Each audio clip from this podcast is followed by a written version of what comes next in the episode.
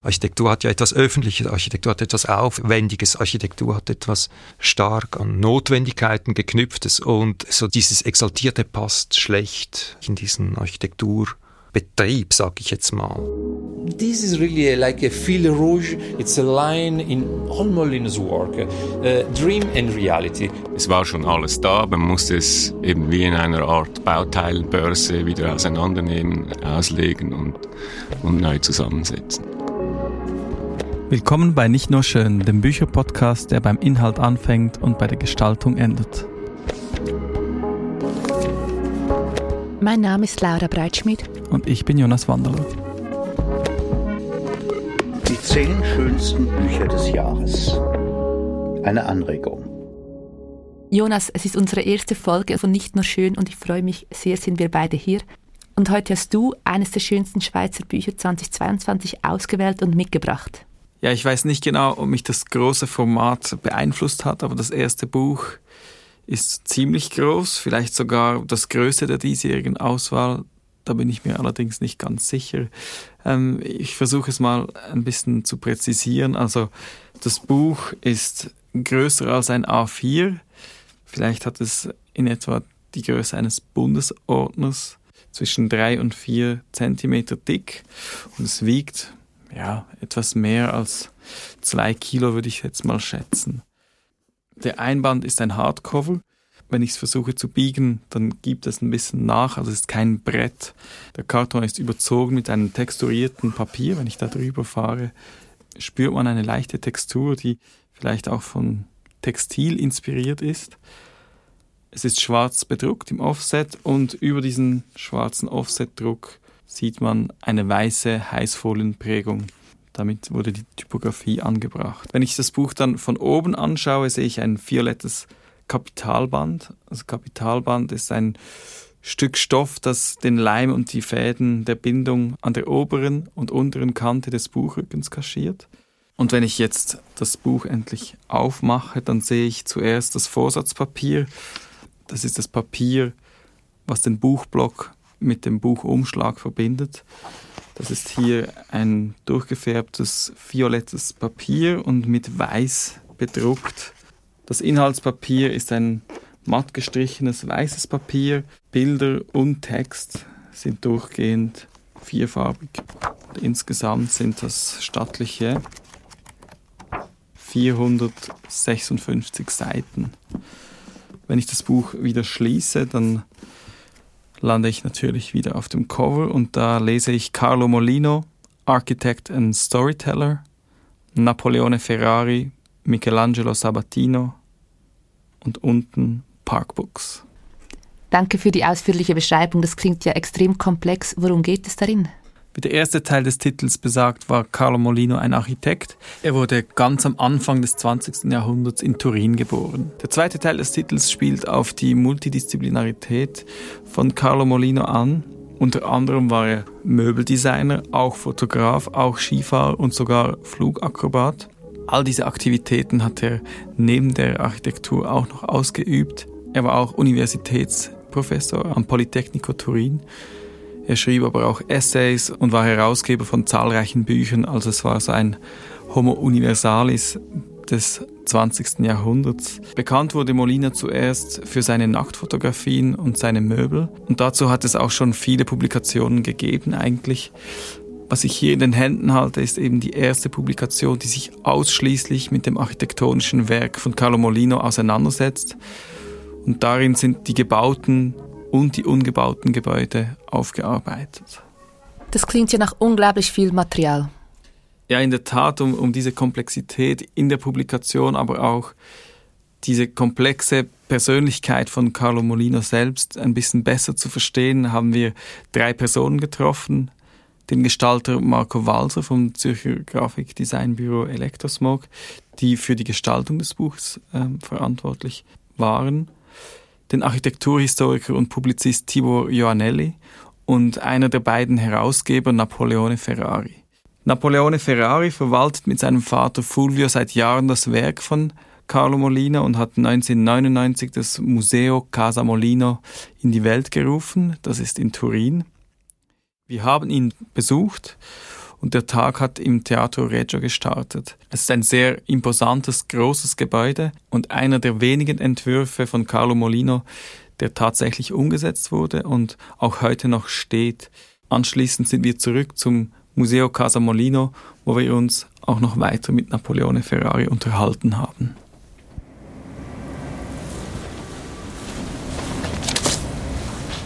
Molino died um, quite suddenly, the, the, 27th of August 73, thanks to the Muratis. Here we have a little package of the cigarettes uh, in memory of Molinos at the beginning when we came here we really had no idea of the story of the house and the complexity also of Molino's work and symbolism. You know when we published the book you know and really in the past six now years that I, I, when I began the, the book it was the moment in which we began to realize this idea of the storyteller. So like the theater it's, it's this huge body of a lady. I could give you dozens of examples but also this very same house which is not simply an apartment to live but it's a sort of a ship for this journey on the river of history so it, it's the way that Molino found know, to bring surrealism into architecture and to make this synthesis between dream and reality. Part of the story here is the, it is to design a house a little bit like an old uh, European city. You know, in our cities we have something which is Roman, medieval, Renaissance, Baroque, neoclassic, you know, everything mixed together. As if there is history, as if there is the story of a family maybe here. Things changed, moved during time nothing happened. Molino designed everything between 63 and 65. There is no Molino estate. In fact, there is no Molino family. Uh, the, the, in fact, today the, the rights and the copyrights of Molino belongs to the Italian state. I told you about you know the Teatro Regio, which is conceived you know like a huge body you know of a lady, like a huge violon d'angre, you know, and Molino is uh, dreaming to bring us you know, to enter into this huge body of this lady and to go sitting into her uh, maternal womb, you know, to assist to the birth and the creation of art in, in that case. So this is a typical process of Molino, uh, and um, I say that Molino is a surrealist because if we go uh, and look back to the uh, manifesto of André Breton, 1924. Now, next year will be exactly 100 years. One of the key sentences there is when Breton writes that Surrealism wants to resolve the previously contradictory conditions of dream and reality into an absolute reality or a super reality, from which comes the French word surreal, no, in, in fact. So this is really a, like a fil rouge. It's a line in all Molino's work. Uh, dream and reality. Reality, you saw the theater, it means uh, reinforced concrete structure, no, very functional, very modern, very technical. Uh, the dream is not simply a box with, where we go there and sit know, in a functional place and just look at the stage, but ideally, every time that we go to, uh, to see an opera, we are sitting in the womb and assisting to the magic and the mystery of the creation. So that's really, I would say, in, in few words, uh, the core, no, really the, the, the idea that drove Molino's life and work throughout his life. You studied philosophy. With your father, you said, was a chemist. How did you and your father become interested in Molino? What's the, the story behind this discovery of uh, Carlo Molino? Molino, yes, which was you know, completely forgotten when he died and not at all uh, recognized in his life. And so, in, in, in the middle, middle of 1980s, uh, his furniture were rediscovered. My father, uh, at a point, was an antique dealer, then moving up in, into history, into more modern designs. So, of course, working and living here in Turin, he came across Molino. He was one of the first uh, that uh, held a Molino exhibition in his gallery. And so, in that moment, in 1985, you know, the, the knowledge of Molino began to to grow, to expand. And uh, we had this uh, very important client, which is Bruno Bischofberger, which has now made up the, the, biggest Molino uh, collection, which is in Zurich at the moment, Molino furniture collection and also photography. And that's the first, uh, let's say, encounter with Molino. So my father kept on uh, working on Molino, and then uh, in 1999, when uh, the engineer that came after Molino into this apartment and saved the apartment, he went in pension, and he was worried about the house not to, to survive, not to be destroyed after his death, and so he asked to my father if he, we wanted to, to come here to buy the, the interior, but still not to preserve it, not to sell the objects around, and that's exactly what what happened. So in 1999, we we came here. We had no idea of, of, of, of, the story of the house. We also worked to, to bring back as much as possible pieces of furniture and objects that were lost during time. And then from that moment on, it became this uh, our let's say deep interest and work in, in Carlo Molino. We can go in the, um, the most um, symbolic and esoteric room here of the house, which is what Molino called the butterflies room. And this is one of the, uh, say, place that uh, strongly uh, brought us into this uh, symbolic interpretation. Because you can imagine you see this uh, room uh, with these um, wallpapers with leopard skins uh, an entire wall covered with uh, butterflies. These are prints from a french book from the 50s uh, which molino simply cut out and, and frame over there. And all this decoration with, with the curtains uh, this early 18th century bed all the boiserie that you see on, on, the walls they are designed by molino that looks also really like early 19th century. And so in the 1960s this could sound really very very strange no? And you just saw the theater and the modernity of this brutalist structure. So in exactly in the same moment molino is designing this. And you don't really feel that two persons are the same architects no? That is doing exactly the same things. That's always not the, the, the, complexity about molino. You see one molino or one work molino you see another one and it seems like two different architects in, in, in fact. Um, so um, I tell you about the symbols of, of this apartment. Uh, um, here on the floor, there is this little pillow with an Egyptian story. That boat that you see on the pillow is the solar boat. Is the boat that the sun, that is a god, is using every day you know, to move up into the sky in their belief, in their religion. And that's the boat where we will go if we will pass this judgment. Probably you know the story for the Egyptians.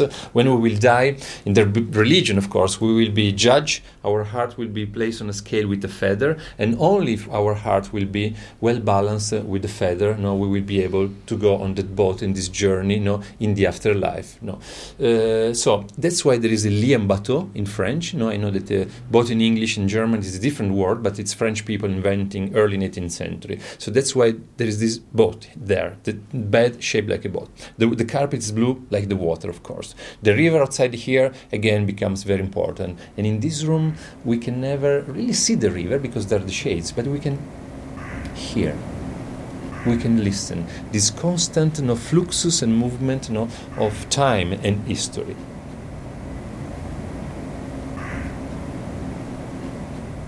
Molino was very lucky because a testament also was never really found.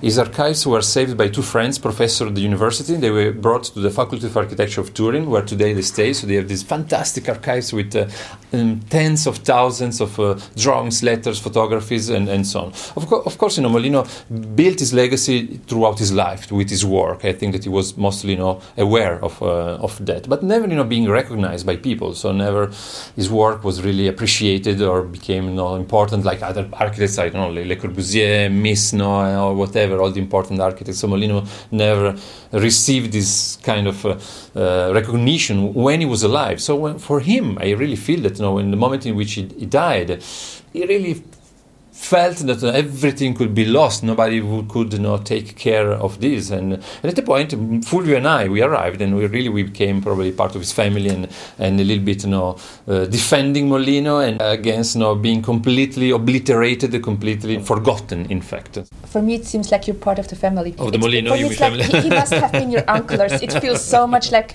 you tell the story so vivid. As I said, no, we have really become, as, as I said before, no, when we said defending Molino, we really became became part of his family, in fact, probably. Yes. You and your father published books on other subjects before. So why? How did you prioritize? Did, this, did it depend on your interest and your father's interest? But it was, you know, sometime in life it's what is easier or what, what it is uh, economically sustainable. So the beginning was more, you know, things like the we published with Phaidon in London the catalogue raisonné of all the furniture designed by Molino because that was really needed for the market. So that's uh, we knew that it was a book you know, needed and, and, part of the real of the work. Even before we did the book on the Polaroids with a, with an American publisher uh, in, in, in Santa Fe, New Mexico, uh, book just on, on Molino photos, especially for this nude photography, which is an easy subject. So um, people knows about these uh, uh, photos of more or less naked ladies Molino is not at all known by, by as an architect, no. But uh, and in fact, Molino didn't build so much, about 10, 12 buildings in his life, but very interesting architecture. So there was simply the need to do the work, and I, I, I arrived to say, okay, let's do it. And then, yes, little by little, no, we went on, and, uh, uh, the book uh, on architecture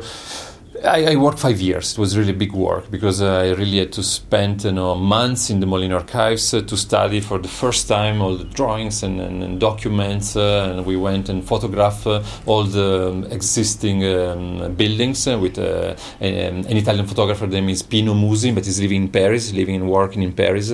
And so that's another work that no one ever did, simply to go and photograph whatever it is still existing of Molino architecture. You and your father, you moved within this same frame framing to a different kind of approach to the, the persona Carlo Molino. And, and I think the mm. longer you spend, the, the more your position changes in a way. Maybe also that's what you said with the books. It's like the approach changed within the time from uh, Catalogue Raisonné, which is more technical and like inventory, to the, uh, Molino as architect and storyteller, like the persona, the all the things around the details, how it goes together. Like but it's you know the normal step because the first time you know whenever you study something or something new, first thing you have to put all the pieces in front of you on a line and then you know, and, and, and, give a name, and understand what they are. Then when you have them in front of your eyes, you can then begin to do a more conceptual uh, work and more more theoretical and try really to go a step farther, you know, in, into it and to understand, you know so I think that that was the process. And, you know, really nobody never did this work. So when we did our books on furniture photography, but nobody had an idea. You know, all the photographer Molino, Molino from the 30s until his death, he always photographed and took thousands of photos, no, but no one ever had an idea, no, which camera used Molino, which interiors, what he was doing, in which period exactly. So this work, you know, it's really the first important. Uh, I always use this metaphor. We are like the um, people that go into a mine, into the mountains. So you take out the minerals, the raw material. Then with that you can do something. but first step is to go into the mountains and yeah. take out the, the mineral. I read in, in the book that he suddenly stopped his writing when his father died. Yes, the Molino really, in fact, the, there is a turning point, the, the kere in Molino's life, which is when his father died. In December 53, his father engineer died. In that moment, there was a big crisis in Molino's life. Molino left his most important uh, sto- love story and fiancé. Molino stopped writing, in fact, from that moment. Uh, he stopped being an architect for at least five, six years, and then he went back later. Uh, but in the 50s, that's the moment in which he began to um, fly with planes, uh, photograph naked women, cars, uh, and um, you know, in that moment, Molino had the two uh, necessities. One, to find his reference points in life, because his father was this very important, very famous, no, and rich engineer, which always no, set the road for him. So when his father died, the world no, collapsed. The father was an 18th century engineer, you can imagine, very tough, very strong person personality. So this is really moment in which uh, things in Molino's life turned and, and, and changed uh, heavily. Yeah. Um, and one particular text that we were interested in is uh, Life of Oberon, of course, which is a, a novel that he wrote uh, in the 30s. How autobiographical is it? It's very funny because um, when he was a young man, between 28 and 30 years old, he wrote these two short novels, two short stories. Vita di Oberon, The Life of Oberon, is the first uh, uh work in his life that Molino signed. So the first work uh, done by the architect Carlo Molino is a novel, it's not a building. 1930 33.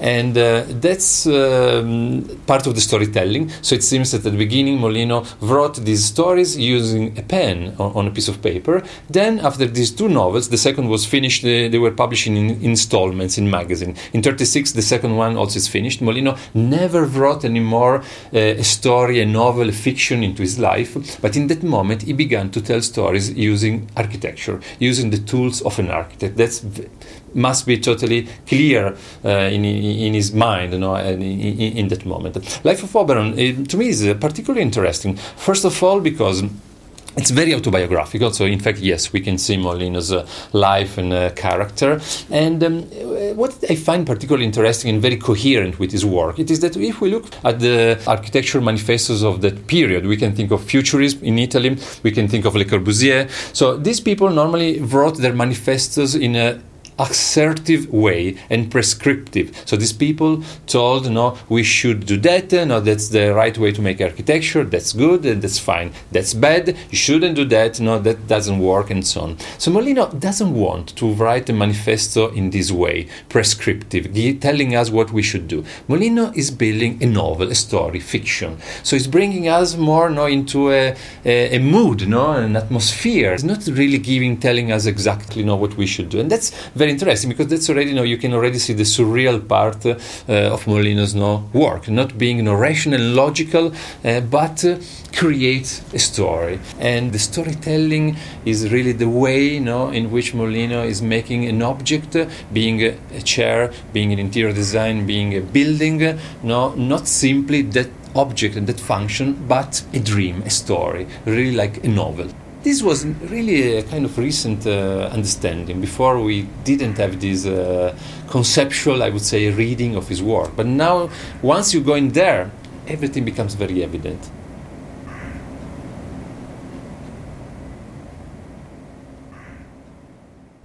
Wenn ich das jetzt so höre, dann stehe ich in Gedanken schon wieder auf dem Balkon dieser Wohnung und schaue auf den Fluss Po und wie der so ruhig vor sich hin zieht. Aber ja, es hat schon etwas Fantastisches, mit Napoleone Ferrari in Molinos Welt einzutauchen. Er ist ja ein Riesenfan und hat mich auch angesteckt mit seiner Begeisterung.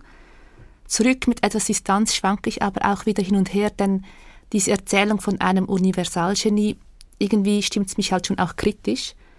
Gerade auch, weil bei historischen Positionen, da können ja nur die Nachlässe und Werke aufgearbeitet werden von Menschen, die damals, als sie lebten, auch als archivierwürdig angesehen wurden. Ja, das stimmt, das, das hat etwas. Auch ich war extrem äh, begeistert von diesen Erzählungen, die wir da gehört haben. Der Besuch im Theater war für mich aber auch extrem wichtig, weil irgendwie nach all diesen Diskussionen über dieses Multitalent, dieses Storytelling, die Fantasien und diese Auswüchse, da hat es mich beruhigt zu sehen, ja, da ist etwas, was auch real entstanden ist. Es, es hat mich dann dort sehr beeindruckt, wie Carlo Molino alles bis ins letzte Detail umgesetzt hat. Von außen kommt man an diese Backsteinfassade, da kommt man rein, da ist die Beleuchtung, die Wegleitung und am Ende sind wir in diese Garderoben der Logen gegangen und da war sogar der letzte Haken von ihm designt. Das fand ich einfach super spannend, dass er da sich wirklich ausgetobt hat in diesem Theater.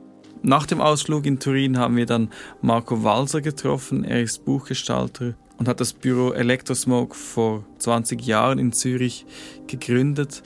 Dieses Buch ist auch in Zusammenarbeit mit Marina Brucker und Nathalie Rickert entstanden. Marco Walser, schön, dass du bei uns bist, um das Buch Carlo Molino, Architect and Storyteller, zu besprechen. Carlo Molino lebt in Turin, die Herausgeber sind ebenfalls in Turin zu Hause. Wie kam das Buch zu dir, zu Elektrosmog? Danke für die Einladung, freut mich sehr, ähm, hier über das Buch zu sprechen, weil es uns auch sehr, sehr lange begleitet hat und ähm, zu uns kam es ähm, eigentlich durch Marina Brucker. Marina ähm, war auf einer Städtereise und ist dann äh, in, diese, in dieses Gasamolino oder dieses Museo Gasamolino gestolpert und hat dort von einem Buchprojekt erfahren, welches bei einem Schweizer Verlag erscheinen sollte und hat sich dann interessiert. Gleichzeitig hatten wir sowieso zu tun mit diesem Schweizer Verlag, welcher natürlich Parkbooks war. Und Thomas Kramer hat uns dann hilfesuchend angerufen und gesagt, äh, ja, es wäre, es wäre toll, wenn wir uns mal ähm, dieses Material ansehen könnten. Und was für Material war das, das ihr beim ersten Treffen gesehen habt?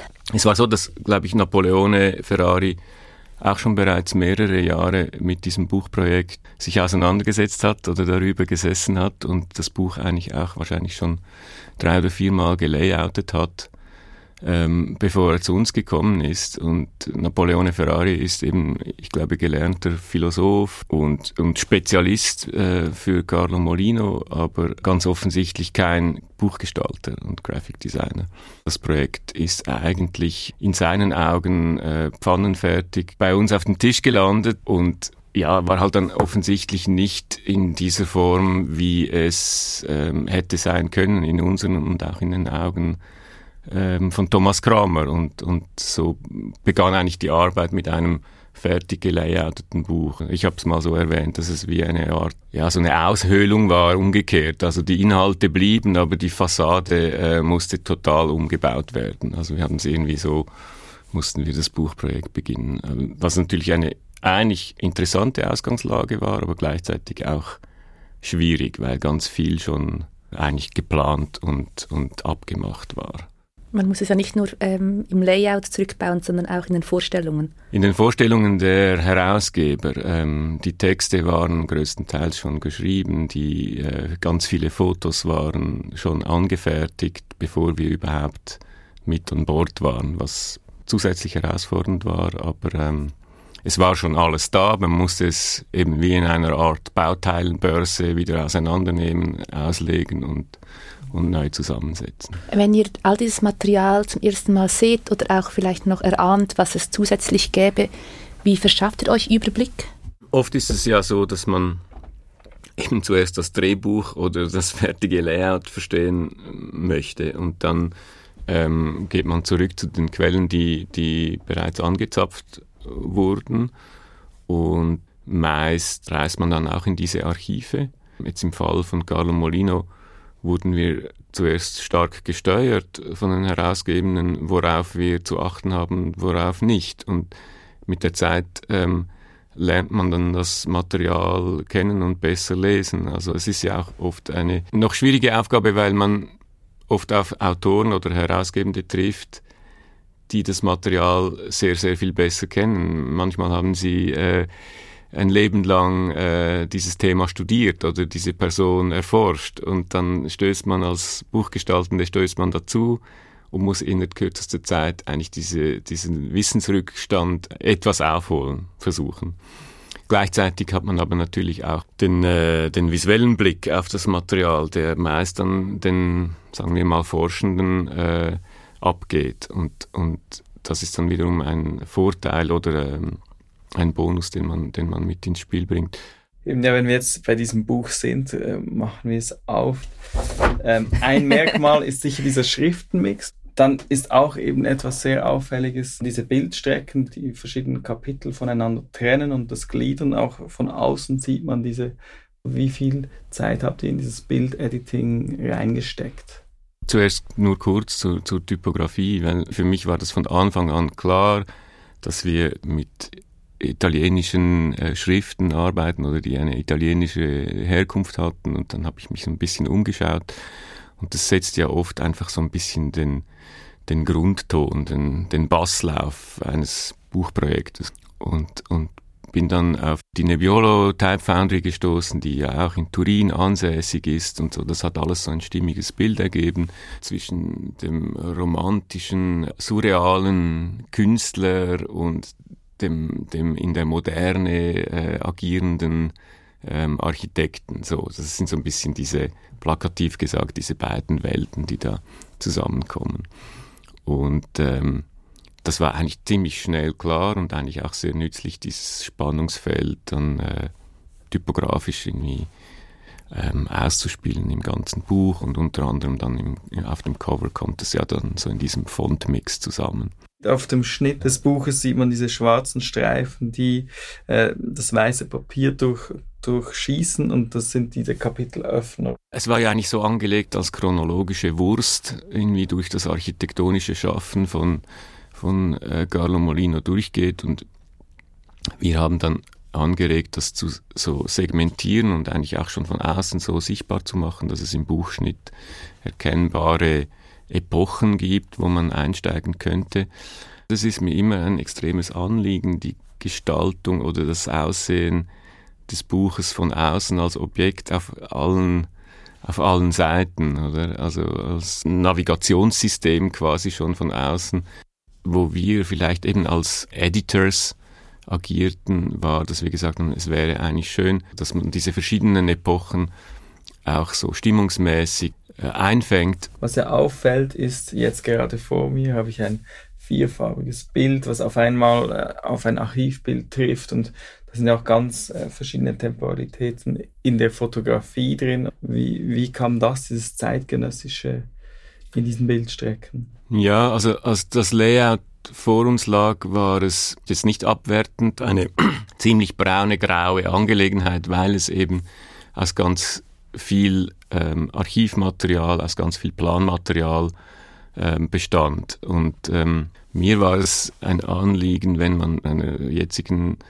Architekturszene ähm, Carlo Molino zeigen will, auch zu vermitteln, dass, dass diese Gebäude teilweise ähm, noch existieren, dass, dass man sie ansehen kann und dass das eine Auswirkung hat auf unsere Gegenwart. Und deswegen haben wir dann schon ziemlich viel Zeit investiert, Material zu suchen. Alle bestehenden Gebäude und die Innenräume, die noch so erhalten sind, hat er bereits fotografieren lassen ähm, von Pino Musi, ähm, italienischer Fotograf, der sich so zwischen Kunst und Architektur bewegt. Für uns war das alles ein bisschen idealisiert und, und äh, so teilweise fast so ins formale, abstrakte abdriftend und deswegen haben wir eigentlich nach zusätzlichem anderem Material gesucht, sind äh, auch auf Armin Linke gestoßen, der sich mit Carlo Molino ähm, lange auseinandergesetzt hat. Und deswegen ist dann ein großer Mix aus ganz verschiedenen Quellen nochmals zusammengekommen. Und wir haben auch im Archiv nochmals nach zusätzlichen Bildern gesucht.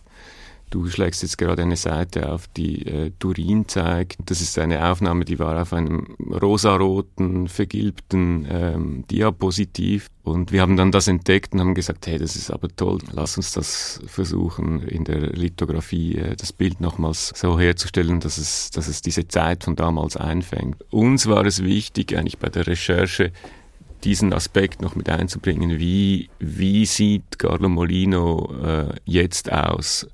Und das war sicher ein Konflikt auch mit den Herausgebenden, die teilweise ein originales ähm, Bild von Carlo Molino vermitteln wollten und war da immer ein bisschen der Counterpart. Und mit dem Bildmaterial von Drittpersonen, sage ich jetzt mal, habt ihr ja auch andere Perspektiven mit ins Buch genommen, die ursprünglich nicht angedacht worden sind.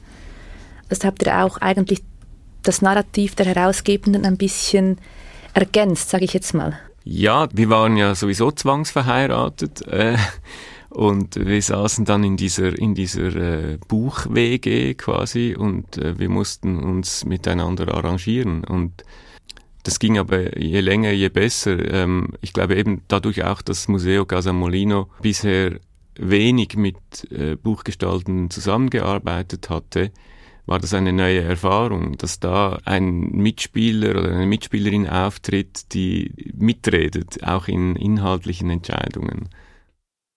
Es ist, vielleicht kann man es so nennen, ein Archivbuch. Was ist für dich so diese Herausforderung und was macht jetzt dieses Archivbuch äh, außergewöhnlich? Ja, e-, eben, ich bin gar nicht sicher, ob man das als klassisches Archivbuch ähm, bezeichnen kann, weil es muss ja auch eigentlich auf allen Coffee Tables zwischen Helsinki und Sao Paulo äh, funktionieren. Also es ist ja nicht äh, ein wissenschaftlicher Katalog jetzt des Carlo Molino Archivs, aber natürlich ähm, der Antrieb war, das architektonische Övre und dieses Archiv äh, zu öffnen und, und aufzuarbeiten und, und zugänglich zu machen. Das ist immer ein bisschen auch die Faszination so des Heiligen Grals, dass man äh, Material findet, welches ähm, äh, einer Publikation äh, ewige Jugend verspricht und tolles Material ist, was noch nie gesehen wurde und dass man das einem breiten Publikum zugänglich macht, ist natürlich eine edle Aufgabe.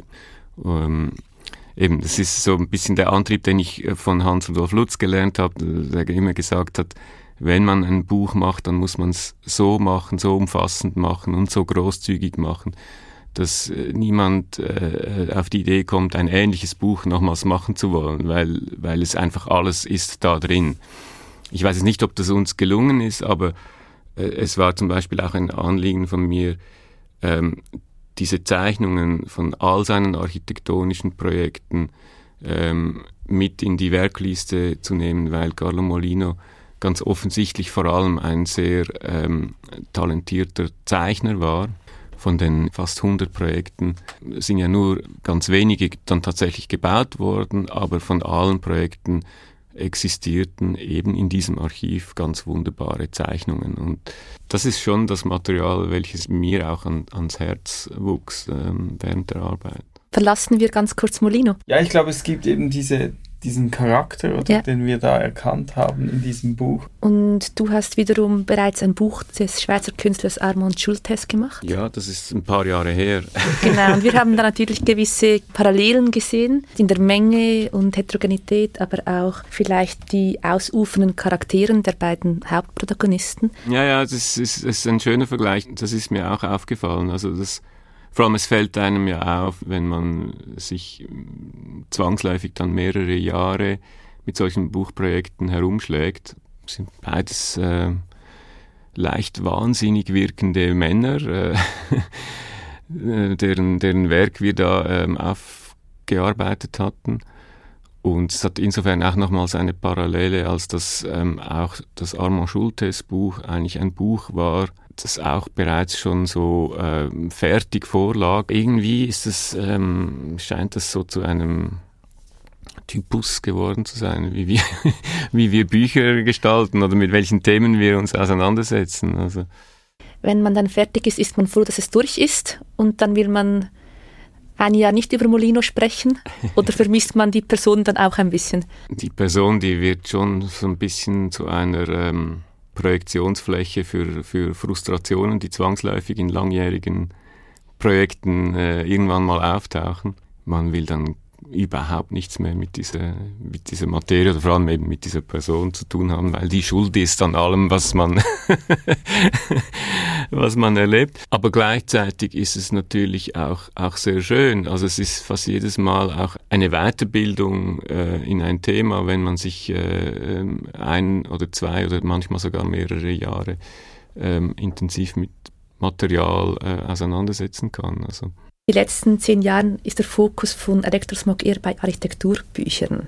Wie kam es dazu? Ich finde es eigentlich vor allem interessant an diesen Projekten, über die wir jetzt auch gesprochen haben, dass es ja nicht nur ein Architekturbuch. Ähm, es ist eben so ein Grenzgänger zwischen äh, verschiedenen Genres und das fand ich eigentlich interessant und äh, oft versuchen wir dann auch so die, die anderen Seiten des Werks mit reinzupacken. Und so finde ich eigentlich bieten solche Architekturbücher in Anführungszeichen mehr als ähm, jetzt reine Kunstkataloge.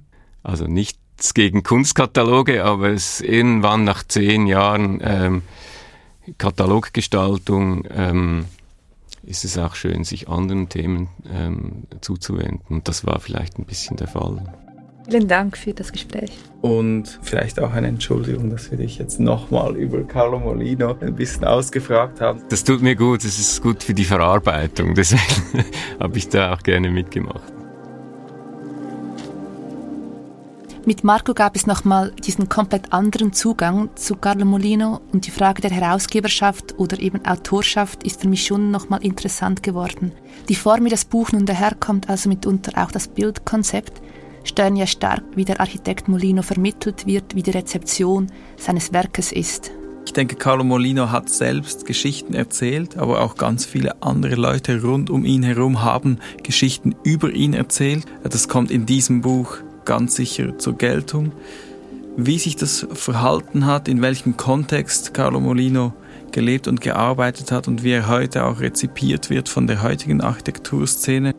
Dazu haben wir Tibor Ioannelli getroffen. Er ist Architekturhistoriker, er ist Publizist und Dozent an der Hochschule für Architektur in Winterthur. Tibor Ioannelli, schön hast du den Weg ins Studio gefunden. Erste Frage, was siehst du vor dir, wenn du den Namen Carlo Molino hörst? Ja, herzlichen Dank für die Einladung. Ich bin kein Insider, muss ich sagen. Ähm, Das Werk von Carlo Molino ist mir vielleicht ähnlich vertraut wie vielen anderen auch, aber es gibt so ein bestimmtes Faible, eine Faszination. Diese Faszination, die ist bestimmt verbunden mit dem, mit diesem Bild, das man auf dem Cover sieht, ähm, ein weißer Schimmel und das ist auch das, was sich bei mir eingebrannt hat, nämlich ein Pferd vor einer zur Unkenntlichkeit retuschierten rationalistischen Architektur. also hochgradig manipuliert. Das ist das eine. Ein anderes Bild, das sich bei mir festgehakt hat, das ist ähm, die Casa Capriata, äh, davor ein Skifahrer und das Ganze gedruckt auf ein Seidenfoulard. Casa Capriata wurde ja nie gebaut zu Lebzeiten von Carlo Molino. Das heißt, dieser fiktionale Aspekt der Architektur ist meines Erachtens ebenso wichtig wie die Bauten, die man dann tatsächlich auch in Turin und anderswo besichtigen kann. Du hältst an der ZHW unter anderem Vorlesungen über Architekturkritik. Was ist der heutige Blick auf Carlo Molino? Carlo Molino ist mittlerweile kein Geheimtipp mehr und ich denke, dass die Rezeption sicher international, äh, aber auch hier in der Schweiz zwischen fasziniert, über nerdig, interessiert bis angewidert geht. Oder? Also das ist eine Architektur, das ist ein Werk, das sehr, sehr viele verschiedene Facetten hat, aber auch nicht jeder Manns und nicht jeder Frau Sache ist. Das hat damit zu tun wahrscheinlich, dass äh, Carlo Molino ein totaler Macho war. Er war ein Erotomane. Er war aber auch ein genialer Zeichner und ein, das muss man sagen, ist auch der Winterthurer Blick auf seine Arbeit, ähm, ein genialer Konstrukteur. Er hat Dinge erfunden, er hat Dinge weiterentwickelt, er hat Dinge gewagt, konstruktive Experimente erdacht, aber auch umgesetzt, die in seiner Zeit eine Einzelstellung innehatten. Meine persönliche Faszination, und ich denke, die wird von anderen geteilt, er war eine Art Enfant terrible, er war ein Ausnahmetalent, das ist immer attraktiv, auch ähm, etwas, das dieses Molino-Feuer immer auch am Brennen hält. Er ist ein Ideenlieferant, er ist ein sehr exaltierter Architekt, der heute rezipiert wird von vielen Architekturschaffenden, um so, sage ich jetzt mal, wenn auch in kleinen Zitaten oder in, in, in formulierten Ideen aus dem manchmal langweiligen Architekturalltag, ich sage jetzt mal nördlich der Alpen auszubrechen. Sein Manierismus machte ihn zu einem interessanten Architekten. Er beginnt im Rationalismo in Italien vor dem Zweiten Weltkrieg, übertreibt aber völlig, schon in den ersten Bauten, also überkandidelt oder total, also mehr als Rationalismus, einfach auch sehr spielerisch. Das Buch trägt den Titel Architect and Storyteller. Wie wurde er von Zeitgenossinnen wahrgenommen? War er ein ernstzunehmender Architekt oder doch ein toller Geschichtenerzähler? Ich kenne den Kontext natürlich sage ich jetzt mal nur aus einer allgemeinen Perspektive. Ähm, äh, seine Architektur war in Turin unter vor allem Kollegen umstritten oder sogar geschmäht. Das kann ich mir auch gut vorstellen, wenn man diese, sag ich jetzt mal, die Baukultur dieser Stadt anschaut, dann ist dieses Überbordende, in, in diesem, sag ich, fast preußischen Kontext, ist das natürlich etwas Außergewöhnliches, sicher auch viel Kritisiertes ist ihm am Ende auch ein bisschen seine Multidisziplinarität in den Weg gekommen? Das hat andere Gründe. Sex sells, also seine erotischen Aufnahmen, seine, also Polaroids, auch seine, sag ich mal, nicht architektonischen Bemühungen, sein Auftreten als Gigolo, die Wichtigkeit seiner Musen haben den Fokus stark auf, sag ich jetzt mal, diese erotische Komponente gelenkt, die man in den Möbeln ja auch wieder erkennt. Er hat das auch so inszeniert. Es gibt ja diese bekannten Bilder, Akte mit Möbeln. Ich denke, dass der Zugang über das Design und über die Fotografie mehr noch als über die Texte, die er auch geschrieben hat, dass dieser Zugang sehr, sehr viel einfacher ist als über die Architektur. Die Architektur gefällt oder gefällt nicht. Wenn man sich dann ernsthaft damit auseinandersetzen will, dann muss man wahrscheinlich auch ein bisschen weitergehen. Es erfordert konstruktives Wissen, es erfordert Wissen um die Hintergründe der Entstehung der Bauten etc. Ich glaube, es braucht wie einen extra Aufwand für die Architektur. Also komplex im Entwurf, aber auch komplex in der Rezeption quasi. Auf jeden Fall. Es hat sicher auch mit der gesteuerten Rezeption natürlich zu tun, das kann man sagen, oder? Der Casa Molino, diejenigen, die dahinter stehen, sind so die Gatekeepers. Sie bieten einen sehr selektiven Zugang zum Werk. Es ist ja nicht ohne weiteres zugänglich.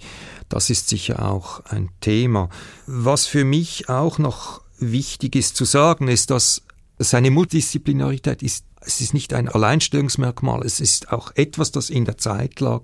Gino Ponti zum Beispiel hat ja auch alles gemacht und wurde primär als Architekt rezipiert. Das hat sich auch etwas mit der Persönlichkeit zu tun, wie sie sozusagen ihr eigenes Werk nach außen getragen hat. Und trotzdem hat er sehr viel Aufmerksamkeit bekommen, auch Wertschätzung, vor allem auch seitens der PublizistInnen.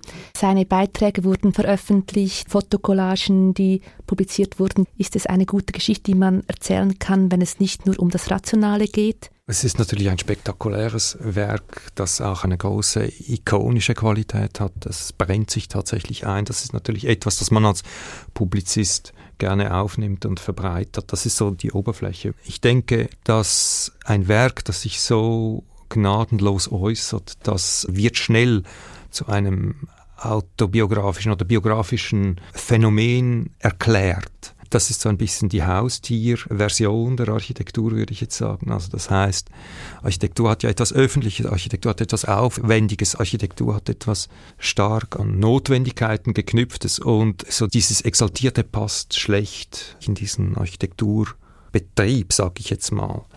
Also ich glaube, die Medien haben seine Arbeiten gerne aufgegriffen. Damit haben sie Molino in einem gewissen Sinne auch domestiziert. Man berichtet über die Architektur, man zeigt die Architektur, aber man erkennt zum Beispiel die konstruktiven Erfindungen nicht oder man legt den, den Blick nicht auf diese, auf diese Dinge, sondern eher auf das Spektakel. Und das ist so eine, sage ich jetzt mal, Vermutung.